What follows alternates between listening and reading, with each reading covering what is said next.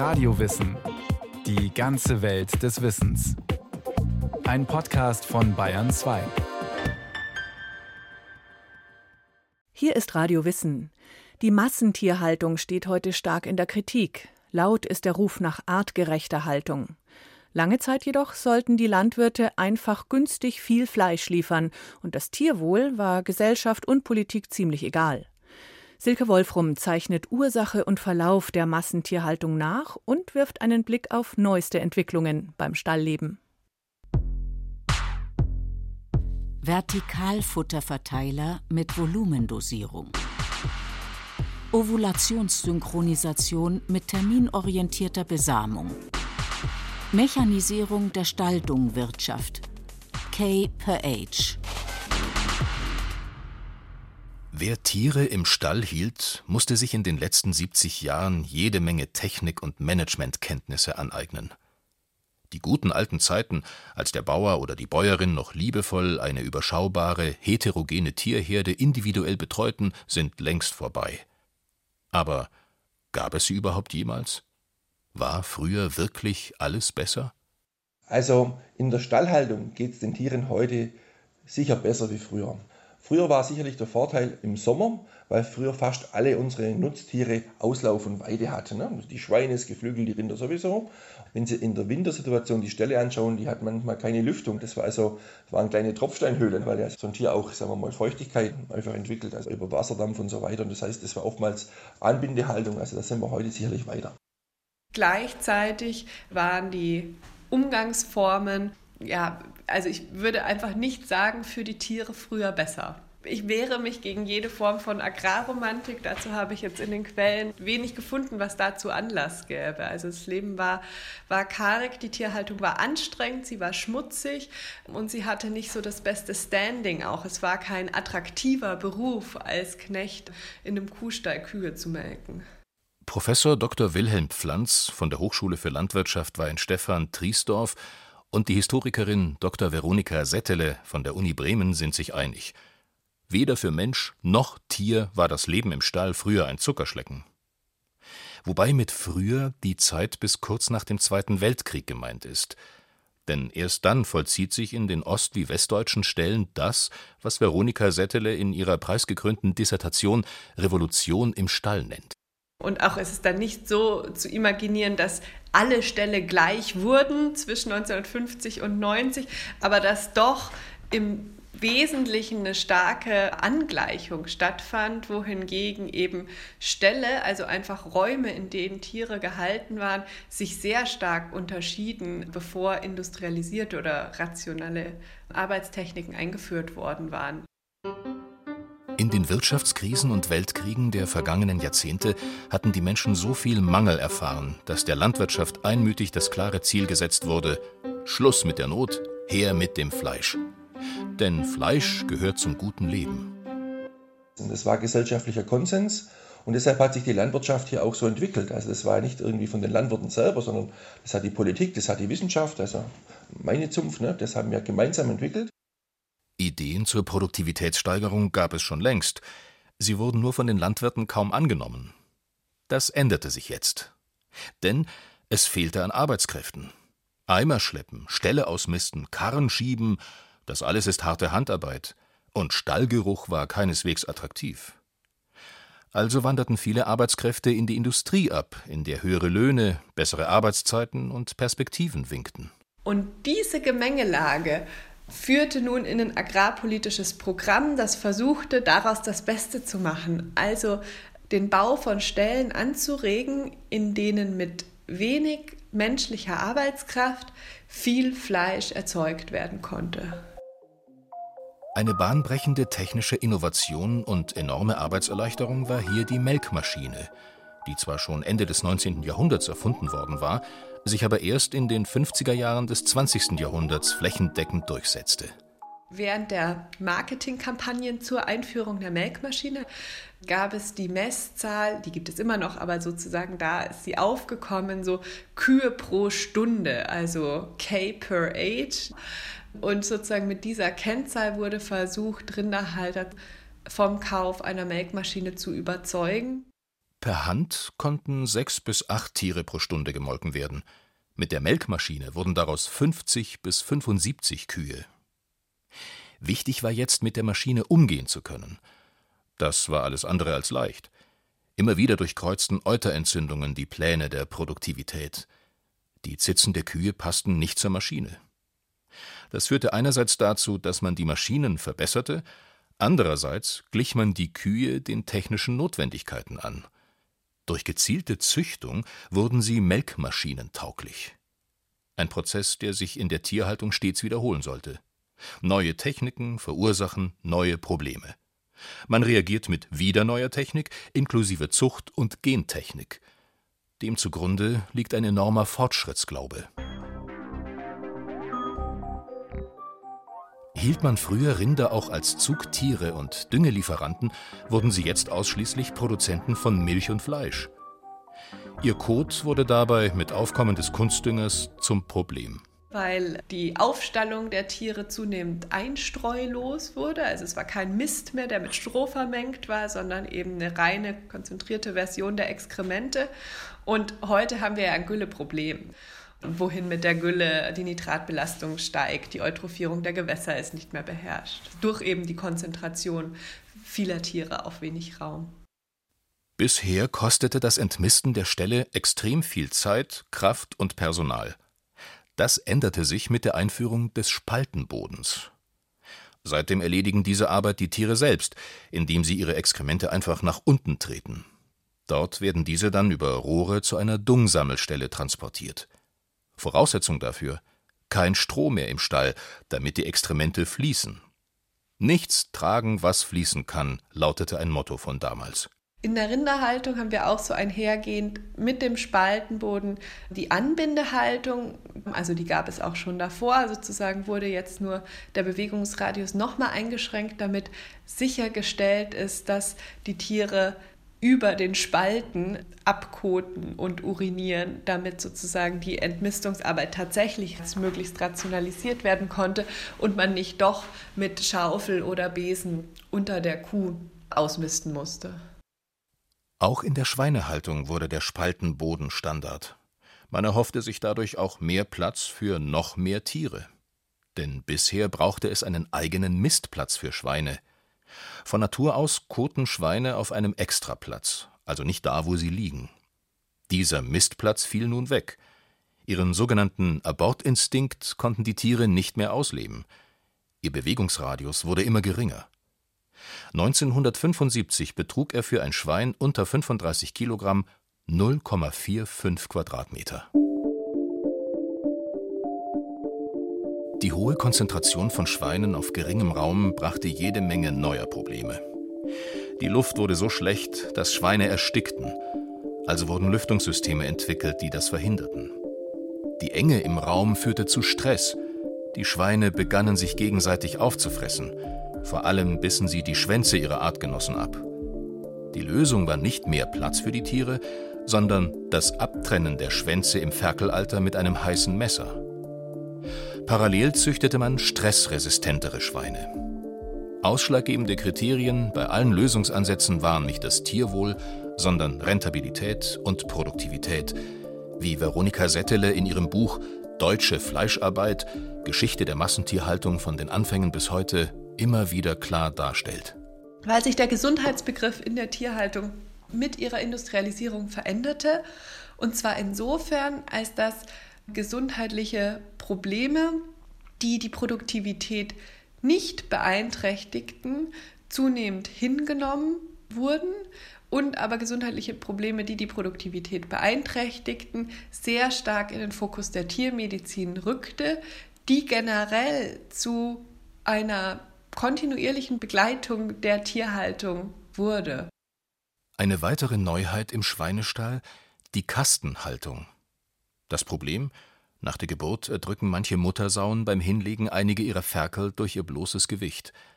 Die Lösung die Sau wird in einen Kasten bzw. eine Gitterbox gesperrt, die dies verhindert. Die Ferkel können gefahrlos an den Zitzen saugen, die Aufzuchtszahlen steigen. Die Sau kann sich dabei kaum bewegen, und das mehr als die Hälfte ihres Lebens, da Sauen zwei bis dreimal im Jahr Ferkel werfen. Das kann man klar sagen, dass die Intensivierung der Tierhaltung einherging mit einer Verkleinerung des Bewegungsradius der Tiere. Beispiele dafür sind natürlich allen voran die Geflügelkäfighaltung. Also das ist die stärkste Verknappung des Bewegungsradius. Also es waren Käfige im Einsatz, in denen sich die Tiere nicht einmal mehr richtig umdrehen konnten. Auch Ferkel hielt man übrigens, inspiriert von der Hühnerhaltung, eine Zeit lang in übereinander gestapelten und beheizten Käfigen. Der Raum wurde so optimal genutzt. Die Ställe gab es von der Stange. Das ist auch eine Neuigkeit. Ställe wurden lange Zeit in nachbarschaftlicher Selbsthilfe gebaut. Also das Baumaterial wurde organisiert und dann wurde aber in Eigenarbeit ein Stall erweitert oder umgebaut. Jetzt gibt es zunehmend vorgefertigte Lösungen und auch nur die versprechen auch die Rationalisierungsvorteile. Und das heißt, Ställe werden zunehmend nach dem Prinzip wie sozusagen eine Fabrik gebaut. Es gibt eine Halle und in dieser Halle sind dann vorgefertigte Einrichtungen für die einzelnen Produktionsschritte. Aufbau und Gliederung der Räume veränderten sich auch, weil eine zunehmende Spezialisierung der Tierhaltung aufkam. Abferke, Aufzucht und Mastställe wurden voneinander getrennt. Während ein Landwirt also früher Kühe, Schweine und Hühner besaß, gab es jetzt welche, die nur Ferkel hielten. Wobei der wichtigere Trend vermutlich ist, dass die Arbeit am Einzeltier weniger wurde oder zum Erliegen kam und es hinging zu einer Bewirtschaftung der Herde. Also sozusagen, es ging weniger um die Bewirtschaftung einzelner Tiere, sondern es ging darum, die Gesamtproduktivität einer Tiergruppe im Blick zu behalten und die möglichst gewinnträchtig zu umsorgen. Um Hühner in großen Mengen auf wenig Platz halten zu können, musste erst vitaminisiertes Futter Standard werden. Dieses Futter war die Voraussetzung, Hühner das ganze Jahr rund um die Uhr in Ställe zu sperren. Also solange Hühner rumlaufen mussten und sich aus dem Boden ihre Nährstoffe zusammenpicken mussten, begrenzten sie die Größe ihrer Haltung, weil sie sich ungefähr nicht weiter als 40 Meter von ihrem Stall wegbewegten und weil eine gewisse Quadratmeterzahl für eben einen ausreichenden Nährstoffbedarf des Huhnes notwendig war. Waren Hühnerherden früher auf 200 bis 300 Tiere begrenzt, konnte und kann man sie jetzt zu zigtausenden halten. Licht- und Temperaturanlagen gaukelten den Tieren permanenten Frühling vor und sorgten somit für eine kontinuierlich hohe Eierproduktion. In neben und übereinander gestapelten Drahtkäfigen stand ein Huhn auf einer Fläche, die kleiner als ein DIN A4-Blatt war. Aus der unbedeutenden Hühnerhaltung als Zubrot der Bauersfrau war ein gewinnbringender eigener Unternehmenszweig geworden. Gerade an der Hühnerhaltung sieht man, wie tradiertes Wissen über den Umgang mit Tieren ersetzt wurde durch eine reine Kosten-Nutzen-Kalkulation. Um neue, teure Ställe zu bauen und technisch hochzurüsten, brauchten die Landwirte erstmal Geld. Auch das veränderte die Landwirtschaft. In der zweiten Hälfte des 20. Jahrhunderts hielt der Krediteinzug in die Tierhaltung. Und das veränderte natürlich die Konzeption des Unternehmens generell, also weil Kredite, die dann bedient werden wollen, einen Kostendruck auf die Produktion legen und das hat sich als wirksamster Anreiz in der Geschichte erwiesen, die Tierhalter zur Rentabilitätssteigerung zu bewegen. Mit der Vergrößerung der Ställe ging auch ein Ortswechsel einher. Im Dorf war für sie kein Platz mehr, also errichtete man Ställe auf der grünen Wiese. Damit wurden lebende Nutztiere für einen Großteil der Bevölkerung unsichtbar. Tote Tiere waren dafür umso präsenter. 1950 konsumierte ein Bürger der Bundesrepublik 37 Kilogramm Fleisch. 1990 waren es dreimal so viel, 100,2 Kilo. Ein Grund, Menschen und Tiere gründlich zu trennen, bestand auch darin, Seuchen im Stall zu vermeiden. Krankheiten konnten schließlich das ganze System zum Einsturz bringen. Der Entzug natürlicher Lebensbedingungen und das Leben auf engstem Raum machen Tiere empfindlich. Die Lösung war auch hier erst wieder einmal Chemie und Technik. Ein rigides Hygieneregime wurde etabliert. Das wurde Anfang der 70er Jahre ausgetüftelt und dann eingeführt, weil Seuchengefahr im Massenstall die größte Bedrohung der Wirtschaftlichkeit wurde und durch Infektionsschutzverordnungen und Infektionsschutzgesetze war es beispielsweise dann betriebsfremden Menschen tatsächlich auch verboten, ohne Voranmeldung und ohne Hygieneprozedur die Stelle überhaupt zu betreten. Wer einen Schweinestall von innen sehen wollte, musste nun zum Beispiel ab einer bestimmten Viehbestandsgröße desinfizierbare Schuhe und Schutzkleidung anziehen. Es wurden mit Natronlauge gefüllte Durchfahrbecken gebaut, mittels derer auch die Räder der Fahrzeuge desinfiziert werden konnten. Es war nicht so, dass das jetzt eine rundum negative Entwicklung war, die wir betrauern sollten, sondern erstmal ist es auch Produkt gesellschaftlicher Wünsche und Vorstellungen, dass es da zu einer räumlichen Trennung kam, weil gerade ähm, Schweinehaltungen zunehmend auch deshalb verschwanden, weil mit jedem Stallneubau innerhalb eines Dorfes eine Bürgerinitiative einherging, die sich gegen den Geruch und gegen den Schweinegestank aus der Massenhaltung sozusagen in Stellung brachte. Räumliche Trennung, gefüllte Kühlschränke, günstige Preise. Das alles führte dazu, dass Fragen um das Tierwohl lange Zeit in der Öffentlichkeit kaum eine Rolle spielten. Nur die Hühnerhaltung, Stichwort Hühner-KZ, geriet bereits in den 70ern in die Kritik. Rinder und Schweine kamen erst ab den 90ern in den Blick. Der gesellschaftliche Konsens ist heute ein anderer. Laut einer Umfrage von 2017 möchten drei Viertel der Bevölkerung strengere Gesetze, die eine artgerechte Haltung gewährleisten. Es gibt inzwischen zahlreiche Gesetze und Verordnungen, die für mehr Tierwohl sorgen sollen. So ist die Hühnerkäfighaltung heute verboten. 2020 wurde die Kastenhaltung von Schweinen mit einer Übergangszeit von 15 Jahren auf wenige Tage verkürzt. Wilhelm Pflanz von der Hochschule Weihenstephan Triesdorf sieht die Entwicklungen positiv. Also in der Hühnerhaltung haben wir sicherlich den größten Umbruch erlebt die letzten 20 Jahre. Das heißt, wir haben hier eine sehr starke Entwicklung zur Bodenhaltung hin und auch zur Bodenhaltung in Kombination mit Freilandhaltung. Und wir sehen das ja heute auch, wenn Sie übers Land fahren, die schönen Hühnermobile. Ein Hühnermobil ändert im Schnitt alle 14 Tage seinen Platz. In manchen leben 200 Legehennen, in anderen 1500. Nachts werden sie im Stall eingeschlossen, um sie zum Beispiel vor Füchsen zu schützen. Tagsüber haben sie Auslauf. Wir haben aber ein voll funktionsfähiges Innenleben in diesem Stall. Ne? Das heißt, ist eine Fütterungsanlage drin, ein Legenest, ne? ein Entmischungsbereich, ein Kaltscharraum.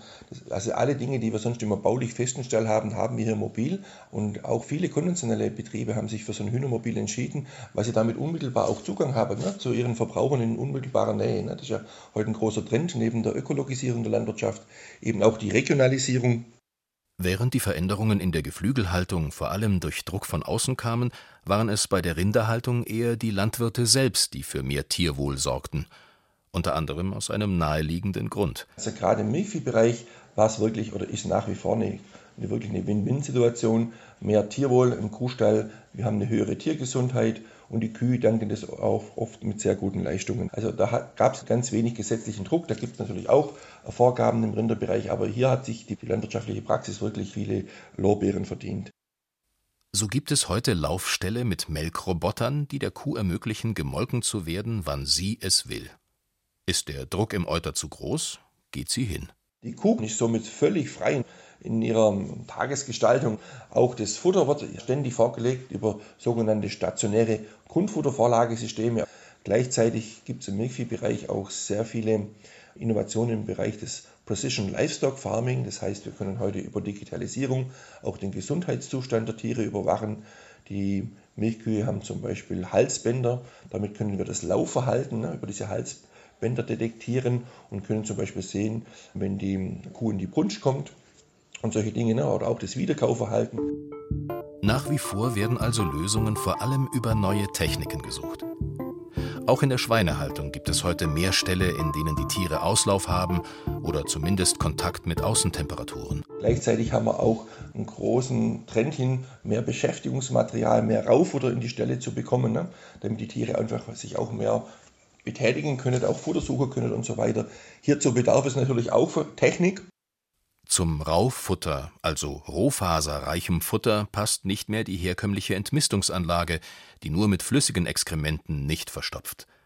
Ebenso braucht es andere Fütterungsanlagen, denn bisher wurde homogeneres Kraftfutter über Rohrleitungen in den Stall transportiert. Insgesamt hat sich in der Schweinehaltung aber am wenigsten getan, denn es rechnet sich nicht. Die Tierwohlentwicklung ist eine sehr positive Entwicklung. Gleichzeitig müssen wir aber schauen, dass die Landwirte, die Familienbetriebe natürlich es auch schaffen, dann ihre Ställe auch so umzurüsten und es auch ökonomisch schaffen. Also das ist eigentlich die, hier die Herausforderung. Und da tut man sich etwas schwerer, weil das Schwein vielleicht jetzt nicht sofort dieses Mehr an Tierwohl auch in höhere Leistungen umsetzt. Natürlich ist es dann auch gesünder, aber das äh, Schwein ist eben auch schon so ein relativ gut leistendes Tier. Wollen die Landwirte weiterhin ökonomisch sein, müssen sie bei Einhaltung der neuen Tierwohlregelungen bzw. Wünsche entweder ihren Bestand vergrößern oder sie müssen mehr Geld verlangen. Sie sind aber vom Markt abhängig. Die Lösung sieht Wilhelm Pflanz in weniger Fleischverzehr und dem Sichtbarmachen ihrer Haltungsformen in Form von Labels. Das wäre eigentlich der richtige Weg. Weniger Tiere ne, mit höheren Standards und gleichzeitig diese Standards sichtbar gemacht. Alle genannten Trends gelten für die konventionelle wie ökologische Landwirtschaft, die hier eine Vorreiterrolle spielt. Mehr Platz, mehr frische Luft, mehr Abwechslung im Stall. Das alles ist vor allem in der ökologischen Landwirtschaft gewährleistet. Das heißt, ökologische Betriebe müssen eigentlich zwingend über einen Auslauf respektive Weide verfügen, oftmals eben im Rinderbereich. Gleichzeitig haben wir im Innenbereich der Stallungen immer einen hohen Anteil an Festfläche, mindestens 50 Prozent. Und diese Festfläche muss auch eingestreut sein mit einer satten Stroheinstreu. Es dürfen maximal 50% Spaltenböden im Stall sein. Dann muss eben auch die Ökotierhaltung über Raufutter ne, äh, verfügen. Das heißt Raufutter zur Beschäftigung, aber auch zur Futteraufnahme. Der Anteil der ökologischen Tierhaltung in Deutschland beträgt 10%, bei der Schweinehaltung nur 1%. Vegetarier, Veganer und Flexitarier nehmen zu. Aber die Deutschen essen immer noch 20 Kilogramm mehr Fleisch pro Person und Jahr als der globale Durchschnittsmensch. Vor allem aber in vielen sogenannten Schwellenländern wird der Hunger nach Fleisch immer größer. Allen voran in China. Da passieren die krassesten Sachen. Also da werden Schweinehochhäuser gebaut, die jährlich 2,1 Millionen Schweine in einem Betrieb herstellen können, die eben in Hochhäusern mit Aufzügen und Entmistungsrobotern gehalten werden.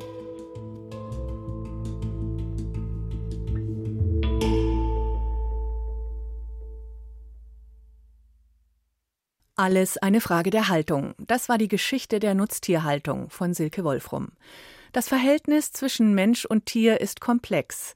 Von einer ganz anderen Beziehung erzählt die Radiowissen Podcast Folge Tiere als Therapeuten, wenn Tiere Seelen heilen.